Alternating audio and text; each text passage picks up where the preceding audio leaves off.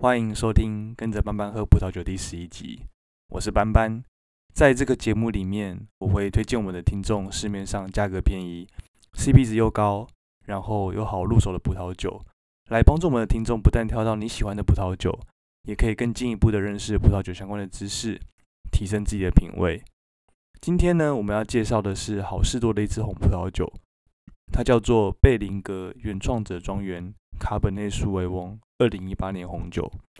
想要介绍它的一个原因是呢，它使用的葡萄品种是卡本内苏维翁 （Cabernet Sauvignon），这是在 Napa Valley 非常典型的一种葡萄品种，在一些比较温暖的区域可以酿出酒体饱满、香气非常丰富的葡萄酒。而贝林格酒庄呢，它是 Napa Valley 众多酒庄中你一定要知道的其中一间，因为它不但是 Napa Valley 历史最悠久的酒庄。它的葡萄酒在台湾的大卖场也非常容易看到。从这支酒，你可以一次感受到两种经典：Napa Valley 最有历史的酒庄，用最有代表性的葡萄品种酿出来的酒，而且它不到五百块钱，CP 值高又适合入门，所以我非常推荐喜欢简单直接，就是那种酒体饱满、浓郁口感、好喝，不用太复杂，然后买来可以马上喝的酒的人。有机会的话，一定要买来试试看。这支酒呢，它也是这种饱满的深红酒色，它的香气非常的丰富，有这种黑醋栗、黑色莓果和香草肉桂的这种味道。入口之后呢，它的味道也非常的丰富，它的单宁很柔很柔顺，它适合这种不喜欢单宁涩味的人。它有不错的尾韵，我觉得很适合搭配牛排、烤肉排。或是这种熟成过后的乔达气势。这支酒呢，它是来自于美国加州 Napa Valley 非常古老的一个酒庄，它叫做贝林格酒庄。贝林格酒庄呢，它创创建于西元一八七六年，到目前为止已经是一个一百四十四年的酒庄了。它坐落在美国加州 Napa Valley 的圣海伦娜 AVA 产区，从旧金山市区一路往北开，差不多要开一个半小时左右的时间。就可以到达这个酒庄。我们在第九集有提过，美国的葡萄酒是采用不分级、只分区的这种产地制度，简称为 AVA，而圣海伦娜 AVA 就是其中最精华的产区之一。另外呢，我们上一集在介绍千羽颂波本桶金分带的时候，我们有提到把这种威士忌的风味转印到葡萄酒上面的手法，而贝林格酒庄呢。就是第一个使用这样的手法的酒庄，它可以让酒体变得比较圆润，香气也变得比较饱满。在二零一五年，贝林格酒庄由第五代家族的接班人，同时也是目前的首席酿酒师 Mark Bellinger 接手之后呢，推出了 Brothers 兄弟系列。一方面呢，它是纪念这种先祖的开创精神；另一方面，也是将他们传统的这种酿酒工艺。结合创新统称的这种概念，非常的具有意呃意义和代表性。那贝林格酒酒酒庄呢，它不只是历史悠久，它也是一间非常适合观光的酒庄。从这个入口一进去，你就可以看到这个酒庄它最著名的这个主楼，是由一栋呃这一栋呢是由贝林格兄弟所所建造的这个庄园主人的住所。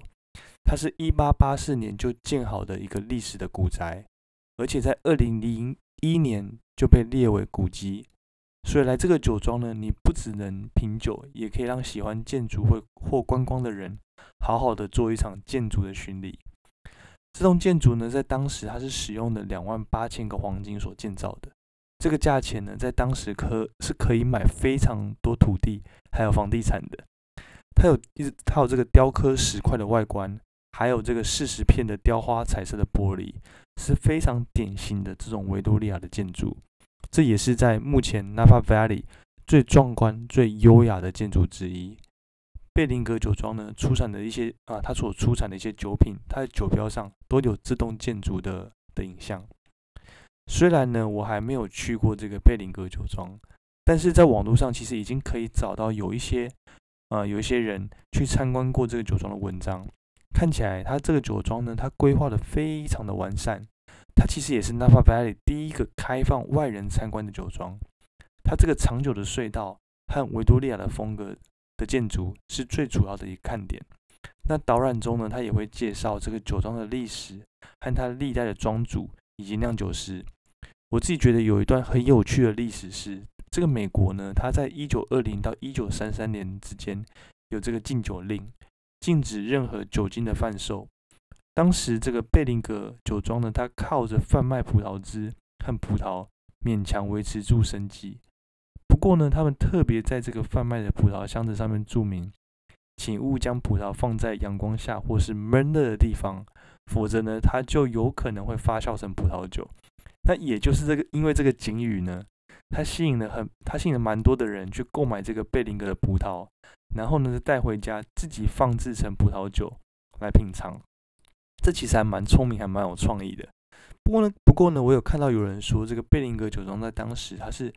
呃唯一期呃为期为期间。获准酿酒的酒庄之一。那不管怎么样，他们都撑过了这个不同时期的困难，然后一直持续到现在。因为这个贝林格酒庄呢，它毕竟有这么悠久的历史，所以呢，比起一些比较新的酒庄或是小农，它的行销和通路其实做得还蛮完善的。简单来说呢，就是比较有钱。所以呢，在这个台湾的大卖场，我们其实很容易找到贝林格酒庄的酒。我最近就在几个大卖场找到了八支贝林格酒庄的酒，其中呢有五支红酒，两支白酒，还有一支粉红酒。那因为我们今天介绍的是红葡萄酒，所以我觉得可以来比较一下这五支贝林格酒庄的红葡萄酒。最便宜的呢是这个全联的两支 Van and Vine 系列，一支是卡本内苏维翁，另一支呢则是梅洛。两支价格都是三百九十五元，在我们录音的十月二十五号的现在，更是特价只要三百零二元。那查了 Vivino 评分之后呢，卡本内苏维翁那支分数稍稍微高一点，有三点五分；另一支梅若呢，则是三点四分。如果我们单纯只从分数来看的话，那只能说他们这样子只是普普。那梅若呢，和卡本内苏维翁一样。是另一个在加州被广泛种植、很普遍的一个葡葡萄品种，但是比起卡本内苏维翁，它稍微比较柔美，涩味也比较淡一些。有时候呢，它会用来平衡卡本内苏维翁的酸涩。价位比较高的，则是家乐福的两支，一支呢是这个 Brothers 兄弟系列的红酒混酿。兄弟系列是贝贝林格酒庄使用波本桶对葡萄酒做陈酿。将威士忌的风味转移到葡萄酒里面的这个酒款，那目前呢，内湖家乐福有卖的是二零一七年的红酒混酿酒款，Vivino 评分呢是三点九分，价格呢是九百九十九元。所以如果想喝这个波本桶混酿的葡萄酒，但是又买不到我们在第十集介绍千羽送的那支酒的话呢，那我觉得可以试试看家乐福的这一支，最后一支。也是在家乐福找到的是 Napa Valley 系列的梅洛，